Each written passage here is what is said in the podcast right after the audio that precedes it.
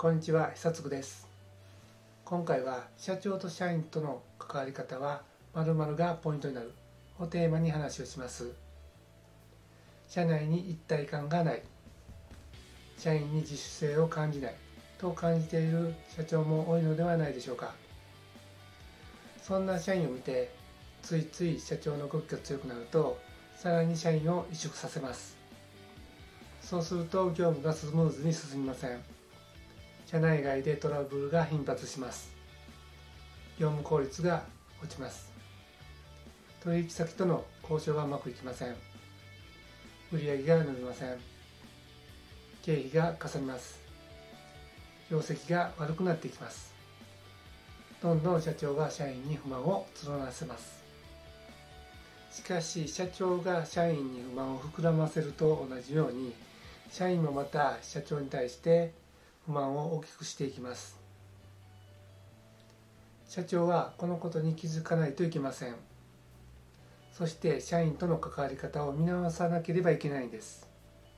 関わり方が変われば社長と社員との距離が縮まります。社内に活気が上がれます。業務効率が良くなります。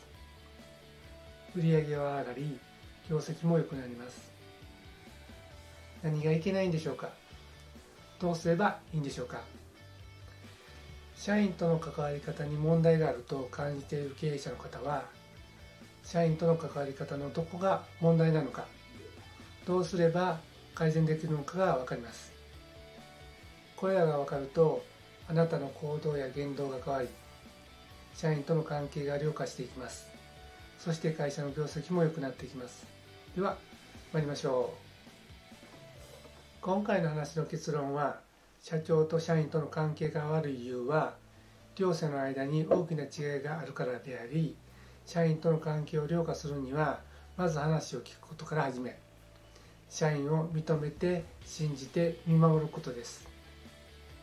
社長と社員との間には主従関係があり目線や視線が異なります。このことを理解した上で社員との関係を良化するにはまず話を聞くことから始めることです。そして社員を認め信じて見守ることなんです。まずはじめに社員との関係が悪い理由について話をします。社長と社員とは主従関係にあり社員は社長の指示に従って業務を行います。社長は会社全体の最適化を考え未来目線で見ています。従業員は自分自身の業務範囲で物事を考え目の前の業務を処理することで頭がいっぱいです。このように社長と社員とにはそもそも大きな違いがあるにもかかわらず社長は社員に社長の視点に立って考えてほしいと思い社員は社長に社員の気持ちを分かってほしいと望むんです。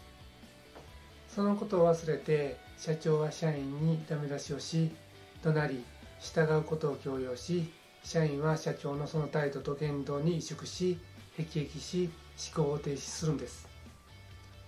これは親子関係にも似ています。親は視野の狭い子供にあれをするなこれをしろなどと細かく指示をします。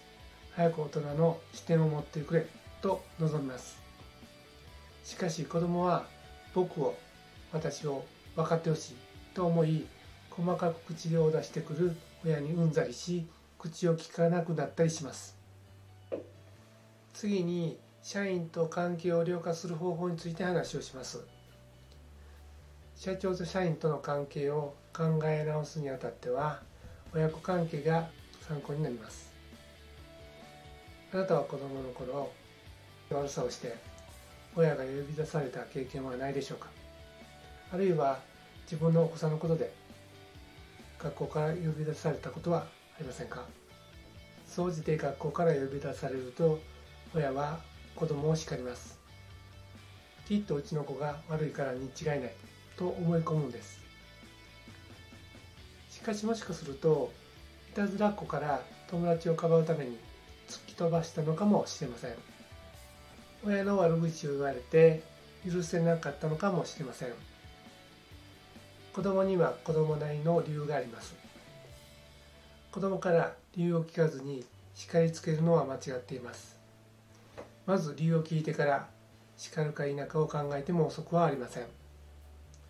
それと同じように社員がお客さんとトラブルを起こして頭ごなしに怒ってはいけません。